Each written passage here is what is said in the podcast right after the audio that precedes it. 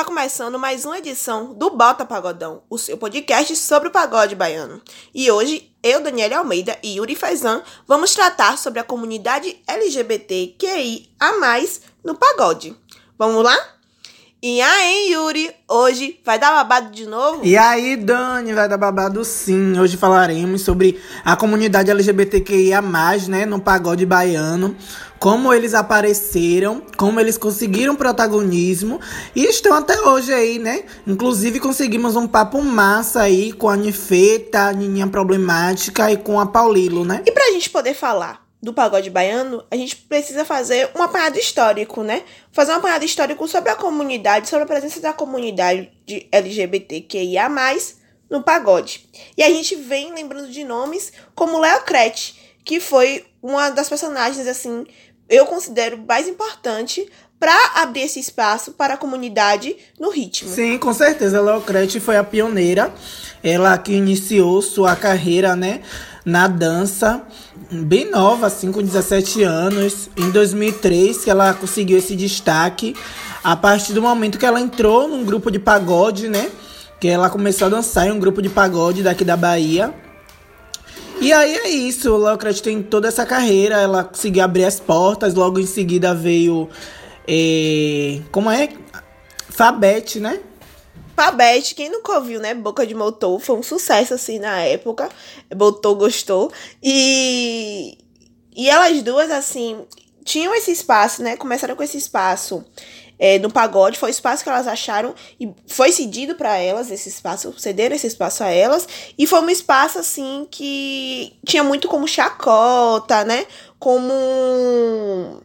É chacota mesmo, as pessoas como uma sacanagem, assim, né? Eu acho que tratavam é, a questão LGBTQIA, na época delas, assim, onde também não se falava tanto, onde também a comunidade não tratava tanto, assim, dos direitos, e a voz e o espaço que elas achavam era aqueles. Porém, o que eu acho muito interessante é como elas transformaram aquele espaço. Ambas foram candidatas a vereadoras e é, reivindicaram por melhores condições e direitos da comunidade, né? É, eu acho que realmente esse espaço que elas tinham era um espaço assim apelativo, né? Porque quem, é, quem são as pessoas que estão no pagode baiano? Quem, quem é a maioria no pagode baiano, né? São cantores héteros é, e tal, né? Que não tem acesso a essa discussão e tal da comunidade LGBTQIA+. E aí, a imagem que eles tinham, não sei se tem ainda, acho que parte ainda tem, óbvio, né? São de que é, os LGBTQIA+, são aquelas pessoas que são engraçadas, é, que fecham, fazem, acontece. E eu acho que por isso que Leocrete e Fabete começaram é, tendo protagonismo é, a partir desse viés, né? Sim. E os passos assim que o pagode tem, e acho que é essa descaracterização que hoje o pagode vem tendo porque hoje pessoas como mulheres estão, né, cantando sua voz, já que o, o pagode já tinha é, esse espaço de misoginia, é, essa também essa questão homofóbica, porque era um, um, lugar em que a homofobia, né, prevalecia assim, porque você tratar é, era como se os lugares dos negros ainda é, isso, ainda é, como se gente... os lugares dos oh, oh, gente, desculpa. Como se lugares dos gays ali fossem apenas para divertir, para divertir em quesitos, tipo assim, era uma diversão atrelada ao preconceito mesmo, assim. Tem uma das músicas que se chama Identifique-se, que Léo Crete aparece no meio da, do DVD, assim, de Sai de Bamba, e ela tá dentro de uma jaula. E aí, uma das perguntas que o cantor faz é: Léo Crete é cachorro, não é? E aí, insulta, né? Como se fosse um lugar de insulto. Mas é o lugar que ela conseguiu também. É, protestar sua identidade ali. Ela trouxe essa identidade, ela de fato se identificou e mudou toda aquela narrativa ali que acho que o corpo, é, o corpo trans, o corpo gay tá, tava tendo ali. Sim, eu acho que a gente não pode descartar é, que o pagodão baiano é um espaço ainda machista e homofóbico, sabe? Eu acho que a gente não pode descartar. Eu acho que a gente já evoluiu bastante em relação a essas questões. Porém, a gente não pode descartar. E realmente, é, Léo Crete conseguiu esse, o protagonismo dessa forma e conseguiu, é, com esse protagonismo, é, conquistar outros espaços que eu acho que ela não conseguiria conquistar se não fosse dessa forma, sabe? Porque a gente vê que há uma, uma criminalização do corpo trans, principalmente. É, elas são bem difíceis de conseguir trabalho. É, e muitas até recorrem à prostituição justamente por, por essas questões, né? Que as pessoas não dão oportunidades. E aí a oportunidade que ela é, conseguiu foi essa, ela que iniciou como dançarina. E aí ela agarrou a oportunidade e conseguiu fazer seu nome, né? Que aí ela conseguiu ser vereadora em Salvador. É, e hoje em dia é estudante de direito, né? E tem um cargo até, um cargo público aí na prefeitura. Muito interessante isso. Eu acho que é importante, né? É, também conquistar não só o espaço na música, na cultura, mas também transformar isso em busca de direitos. Sim, sim. É, e reivindicar politicamente também esse lugar. Uma forma de manutenção, assim, né? De, do, do espaço que o corpo, né? O corpo trans, o corpo é, LGBTQIA, vai ocupar. E assim, voltando, a gente tá falando de Leocrete dançarina, mas Leocrete não parou só aí enquanto dançarina. Leocrete é cantora e Leocrete concilia agora essa vida dela acadêmica de direito com a vida dela de cantora, né? Lançando participações, tem um feat muito bom dela com Nininha, que assim é uma das minhas músicas favoritas. E também a música nova também que ela lançou agora, Microondas. Vai fazer quatro meses que ela lançou essa música. Isso, ela na época, inclusive, que era dançarina, ela já exercia é, esse papel também de ser as famosas back vocal, né? Da back dance, Sim. digamos, das bandas. E aí, é, inclusive, quando ela começou, que foi no, num grupo é, o Sai de Bamba, ela foi fazer uma participação é, na música Olha Bicha, que ela também dançava e tinha esse espaço aí para fazer suas falas memoráveis, né? Suas rimas aí. E a partir daí ela foi fazendo seu espaço na música, né? Que ela lançou também, a gente não pode esquecer, a famosa música dela é o Beabá, da Leo Crete. Aquela ah, vocês vão ter que me aturar, que muita gente, inclusive, conheceu, né? É, a Leo Crete cantora a partir dessa música. E a gente, desde novo, é, vinha escutando essas músicas. E aí, é, é, Leo Crete realmente é a pioneira da comunidade LGBT no pagode baiano. Eu acho que é indiscutível essa questão. Uhum, verdade. É, eu lembro muito, assim, do Beabá, de Leo Crete, da Boca de Motor que eu falei aqui mais cedo, porque quem não sabe, eu sou mais nova que Yuri, assim, né? Então, algumas. As, gente, alguns momentos diferentes, assim, da nossa infância. Então, e assim, e é pensar que também, por exemplo, eu tenho 20 anos. E aí eu acabei acompanhando esse crescimento, assim, do LGBTQIA, no pagode, e é algo muito, como eu posso falar, muito novo ainda. Porque você pensar que quanto tempo que o, o pagode tá aí, quanto tempo, né? Que as bandas de, de, de, pagode. Que pagode não é um ritmo assim tão novo. Você pegar na época dos pais da gente, não tinha esse lugar, não tinha esse espaço, nem se falava sobre isso. É, da, esse espaço da comunidade no pagode, né? Sim, sim. É, eu acho muito, muito interessante. É uma discussão que, que acho que é, é longa, assim, sabe? Acho que a gente poderia ficar aqui até amanhã discutindo sobre essa questão é, dos LGBTs que ia mais no, no pagodão baiano. Até porque é muito, muito interessante. Sim. Mas enfim, é... temos o que para agora? Bem, Yuri, então agora acho que a gente pode chamar a música, né? Vamos ouvir Beabá, de Léo Crete. O povo pediu minha presença,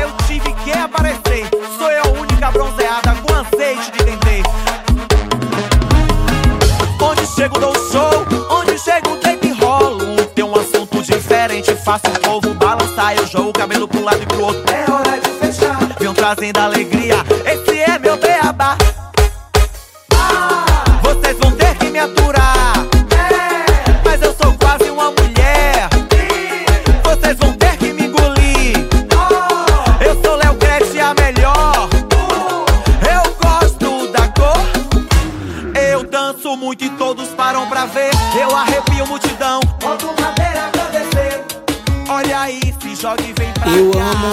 essa música. Essa música é um marco é, do protagonismo né, da comunidade LGBTQIA, no pagodão baiano. Léo Crete aí fazendo história. E como eu falei, é, a relação da comunidade LGBTQIA, com o pagodão baiano é uma uma conversa, uma discussão que a gente pode ficar aqui até amanhã, porque se a gente for parar para pensar, hoje em dia, é, várias pessoas LGBTQIA+, é, estão conquistando seus espaços, né? Estão fazendo parte desse cenário, estão protagonizando também, para além de Léo Crete. Temos aí Nininha, a Dama do Pagode, a Travestis, a Ninfeta, a Paulilo, que consegue ceder, assim, esse espaço né, e dar essa oportunidade para as pessoas da comunidade estarem fazendo parte é, desse ritmo tão forte aqui na Bahia, né? E pensando nisso, a gente convidou é, alguns desses artistas, alguma dessas artistas, na verdade, para um, um, uma conversa aqui sobre essa relação né, da comunidade LGBT com o pagodão baiano. Convidamos alguns artistas para falar como é sua relação com o pagode, visto que agora, né, é, o pagode baiano com a comunidade LGBTQI+, mudou sua relação. Hoje, é, as pessoas da comunidade estão tendo voz e estão tendo protagonismo. Então escolhemos três artistas para falar pra gente como é que como é com eles, como é essa relação com eles. Primeiro, Nininha Problemática, né? Que dispensa algumas apresentações. Fala galera, eu sou Nininha Problemática, atriz, drag queen, cantora, dançarina, modelo, o que você quiser, eu sou. Pagando o cachê, meu amor, a gente chega e faz o trabalho direitinho. E eu tô muito feliz de estar aqui hoje para compartilhar um pouquinho sobre a minha vida, sobre a minha profissão, é, sobre esse espaço que eu ocupo hoje no cenário atual. E vamos que vamos. Convidamos também Nata Simpson, a Anifeta. Oi, gente, tudo bem com vocês? Aqui é a Nata Simpson, Nata com TH Simpson com Y, a Anifeta mais quente de Salvador, vulgo Anifeta. É um prazer estar aqui participando do Bota Pagodão, esse podcast babadeiro, tá bom? Muito obrigada pelo convite. Vamos lá começar que eu já estou ansiosa para responder as perguntinhas. Ai. E convidamos também Paulino Paredão. E aí? E aí, aqui é a Paulino do Paulino Paredão e é um prazer estar com vocês aqui no Bota Pagodão. E convidamos elas para falar sobre essa relação, né? É, delas com o pagodão baiano, quais as dificuldades, o que elas têm feito aí, os espaços que ela tem conquistando, é, enfim, né? Esse protagonismo que as três têm no pagodão baiano, né? Bem, convidamos Gigo, que faz a draguinha problemática, que não é tão velha quanto Léo Crete, né, nesse espaço do pagode baiano, mas que já tem um bom tempo, assim, já tem um grande espaço na mídia, que serve de inspiração para tantos outros é, da comunidade comunidade LGBTQIA+, que quer ingressar também na carreira do pagode. É, então, a gente perguntou a, Nininha como é que ela tem lidado com essa visibilidade, quais, quais têm sido os desafios, né, já que ela tem esse espaço, esse, quais têm sido os desafios, né, para manter, é, quais, como tem sido para ela, né, lidar com tudo isso. Bom, sempre foi para mim um sonho me tornar um artista conhecido mesmo isso sendo um sonho bem distante para mim por conta da minha perspectiva de vida, né?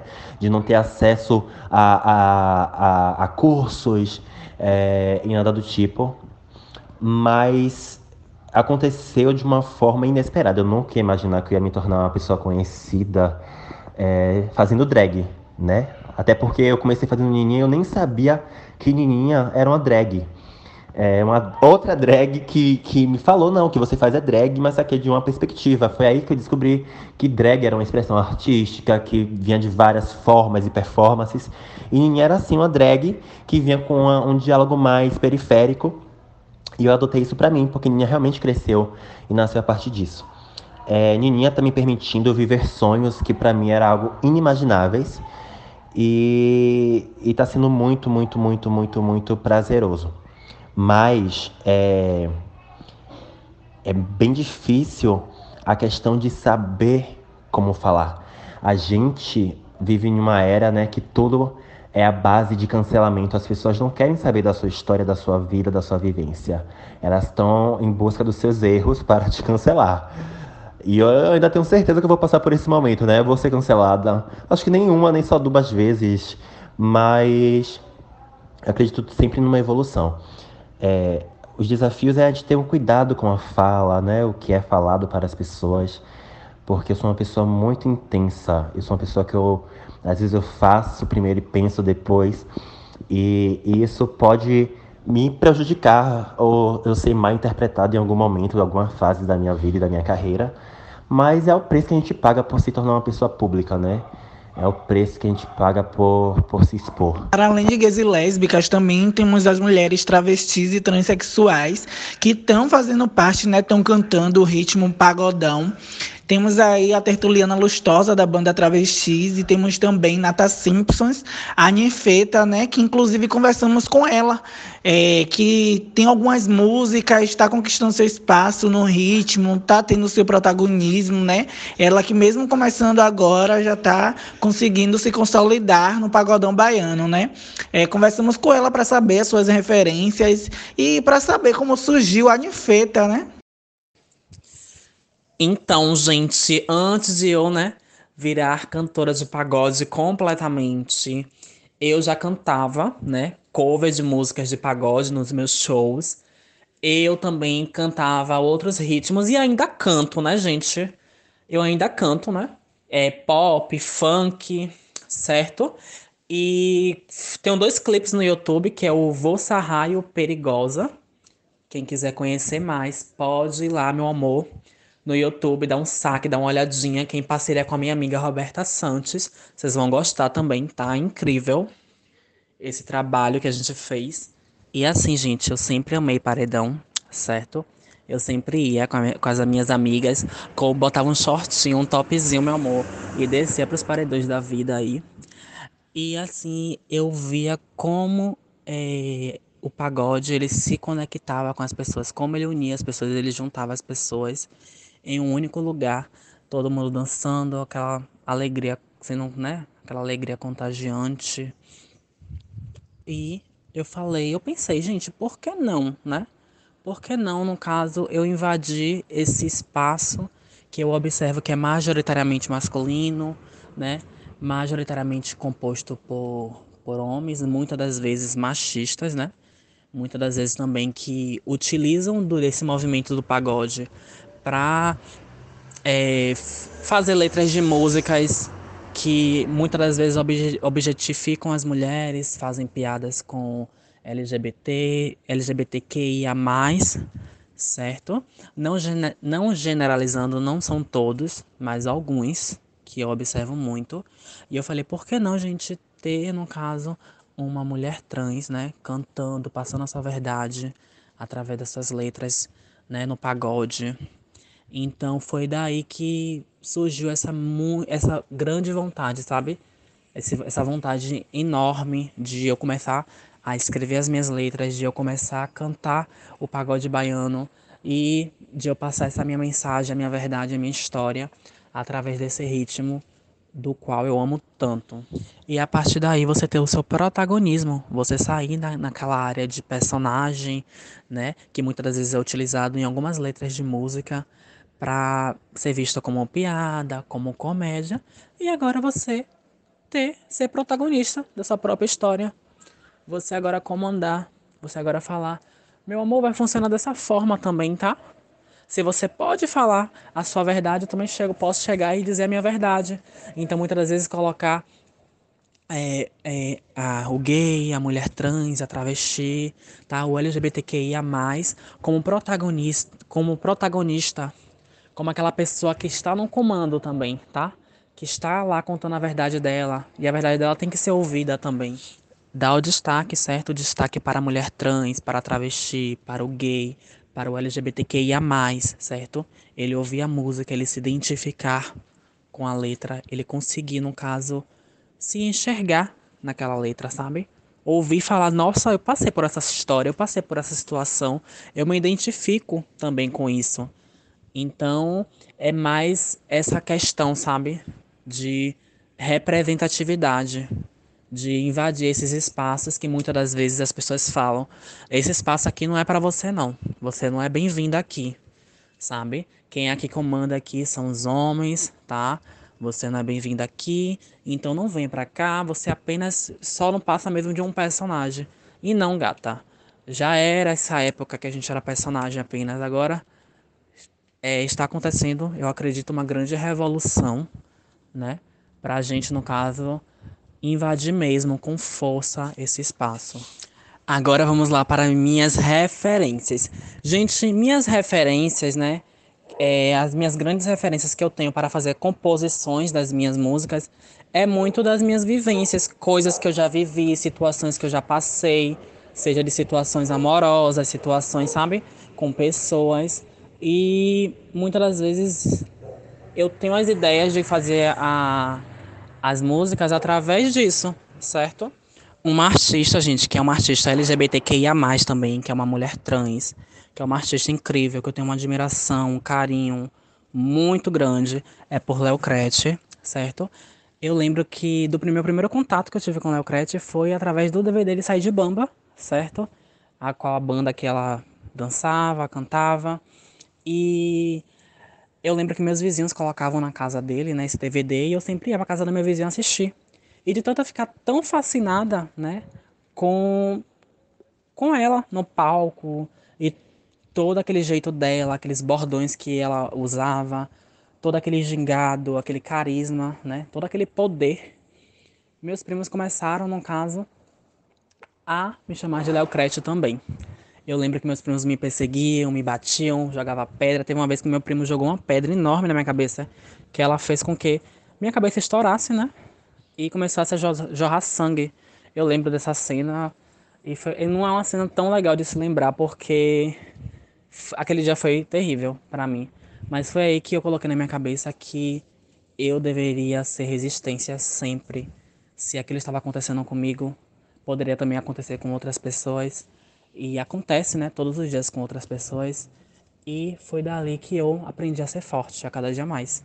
Porque era simplesmente uma criança, né? Estava conhecendo ainda o mundo, estava conhecendo as coisas, é, estava me, me, me reconhecendo, me redescobrindo, me descobrindo, sabe? Me aceitando aos poucos. E foi ali que eu vi que eu deveria ser resistência. E foi aí que comecei a bater de frente também. Eles xingavam de cá, eu xingava de lá. Eles vinham me bater, eu tentava, tentava me defender. Apanhava muito, apanhava, mas eu tentava me defender também da melhor forma. E foi assim por durante vários anos. Eu sofri muito, gente. Eu sofri muito. Também não gosto muito de lembrar sobre essas perseguições que eu sofria porque são dolorosas para mim ainda. Mas foi aí que, né? É aí, gente, é complicado. Eu não quero falar sobre isso, eu quero falar sobre coisas boas. Vamos falar sobre coisas boas. e assim, ao assistir ela no palco, gente, é, Léo Crete fez despertar inúmeras coisas em mim.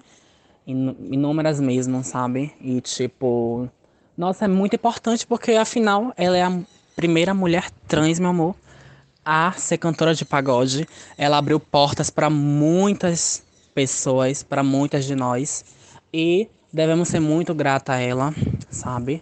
Eu sou muito grata. Hoje eu tenho um prazer e o, o prazer de ser amiga dela, de conversar com ela, de trocar sempre ideia, da gente estar sempre conectada. É um prazer enorme, gente. Eu não imaginava isso, né? Eu criança assistindo ela no palco, com admiração incrível, e hoje a gente conversar assim, tranquilamente, a gente trocar carinho, é para mim incrível, incrível mesmo. Então, um grande carinho por você, gostosa, se estiver me ouvindo. Um beijo! e é isso, gente. Ai, gente, outra cantora também é a Rai Ferreira, a primeira cantora de pago funk daqui de Salvador, da Bahia, meu amor. E quando eu ouvi aquela música dela, cada dia da semana, com na hora eu tô e vendo na putaria, desse jeito eu vou que vou. E aquela swingueira, meu amor, no fundo, que é a swingueira de Apache, né? Gente, eu me apaixonei com aquela música. Eu falei, nossa, que babada essa música. E ela me despertou também outra vontade de eu entrar de vez no pagode. Tem umas referências também como o Paredão, né? Que eu vi aquela energia E eu tinha aquele sentimento muito grande de falar, gente, um dia eu quero que minha música também toque aqui no paredão. Eu quero que as pessoas escutem a minha história através da música, né? E dancem também, se sintam representadas. É, as pessoas se identifiquem através das minhas músicas e dancem também. Eu tinha muita vontade e até hoje ainda tenho, né? Mas eu fiquei muito feliz que eu soube que as minhas músicas tocaram em alguns paredões do interior da Bahia. Eu fico muito grata, eu tô muito feliz também com o meu trabalho sendo reconhecido. Aos poucos, mas está sendo reconhecido, as pessoas estão gostando, estão curtindo. E eu vou continuar fazendo isso, eu vou continuar dando voz a essas pessoas que eu quero. Sabe, gente, eu quero tanto, eu quero. Ah, eu tô muito feliz. Eu me empolgo, né? Eu começo a falar, fico muito empolgada. Vamos para a próxima pergunta. O papo está bom, está gostoso, mas vamos ter que dar uma pausa aqui na entrevista com Digo, que faz a Nininha Problemática, e na entrevista com Nata Simpsons, a Nifeta. E voltaremos com a continuação da entrevista na parte 2 desse episódio, né? LGBT no Pagodão. Não é isso, Dani? Exatamente. Fiquem ligadinhos que Paulo Paredão hein, vai estar tá na nossa segunda parte. Então, espero todo mundo lá. Não esqueçam de seguir a gente no Instagram, o podcast Bota Pagodão, para você poder ver todas as novidades do nosso podcast. Já já a gente volta com o resto do papo. Beijão. Beijão. Tá sentindo o calor? É a ninfeita mais quente de Salvador, invadindo os paredões. Eu sou apaixonada por um cara da favela. Me pega tão gostoso, me dá murro na costela. Eu sou pra casar, mas ele não quer compromisso. Eu choro toda noite pensando no indivíduo. Oh, oh, oh. No estilo libriana, sofrendo por um e sentando em outro. Eu tô sentando em outro tô sentando em outro.